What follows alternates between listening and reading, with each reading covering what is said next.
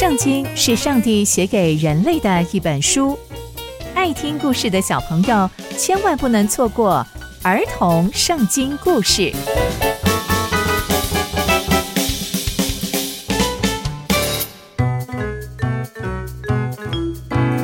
各位亲爱的大朋友、小朋友们，大家好，我是佩珊姐姐。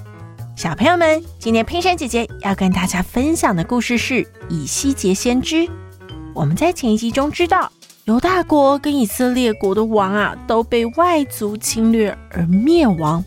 那以色列人要何去何从呢？以色列百姓是否就被掳走之后，他们就这样灭绝了吗？那上帝真的会撇下他们吗？那接下来又会发生什么样的事情呢？就让我们继续听下去吧。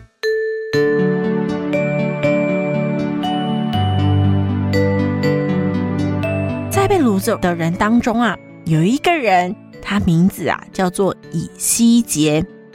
他那时候啊也被掳走，但他有一个很特别、很特别的身份哦，那就是他是祭司。那那个时候啊，他们就很渴望上帝的话语，因为在被掳走的时候，他们感到非常非常的绝望，因为他们到了巴比伦。在那个地方啊，大家都说他们就是一个外国的地方，所以对他们来讲，那些有充满了外国的食物、外国的语言、外国的人，不像是在耶路撒冷，也不像在犹大国里面可以任意妄为。他们被掳到那边，只能做奴隶，做人家的仆人，所以他们就很期待上帝能够拯救他们。那在那时候，就有一个人被兴起，这个人就叫做以西结。那他有先知的身份，所以他可以跟上帝一起来说话。他可以跟上帝说：“上帝，我们需要你。”他同时，上帝也会告诉他，上帝要告诉以色列百姓们的命令。所以，这个以西结就是一位先知。那这位先知呢，他很特别哦，他常常啊都可以看到上帝要给他看见的意象。那有一次呢，上帝就让他看见四个活物的意象哦，里面啊。他看见有那个狂风从北方这样吹来，而且有一块闪耀着火焰、很大很大的云。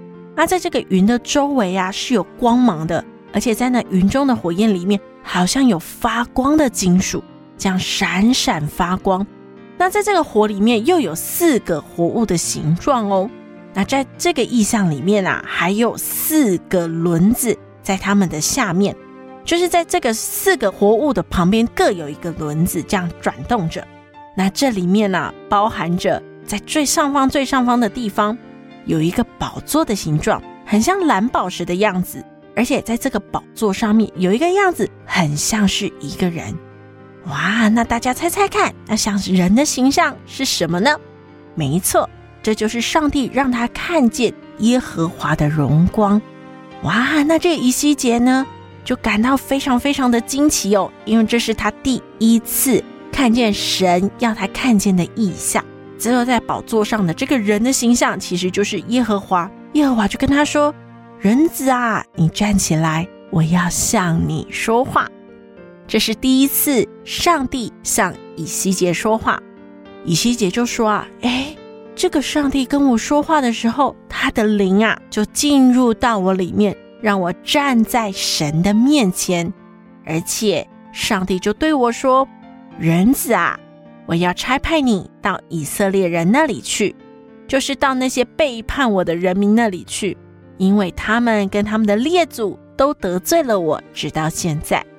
而且啊，这些人民非常非常的顽固，他们的心非常非常的刚硬。我啊，就是要差派你到他们里面。”要对他们说，他们听或不听，也都要知道有一位先知，就是借着我要向他们说话的先知，也就是你要在他们当中。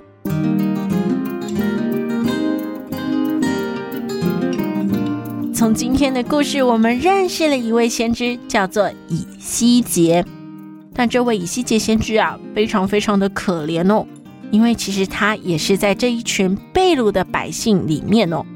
但虽然他被掳去巴比伦这个地方，但上帝仍然对他说话，而且上帝啊也让他看到很多很多的异象。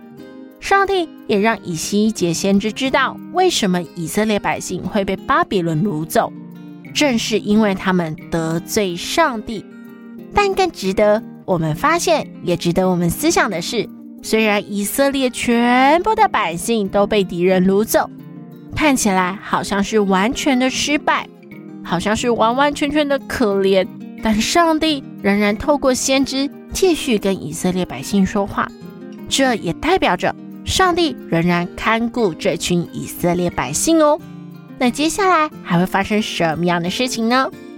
刚刚佩珊姐姐分享的故事都在圣经里面哦。期待我们继续聆听上帝的故事。我们下次见喽，拜拜。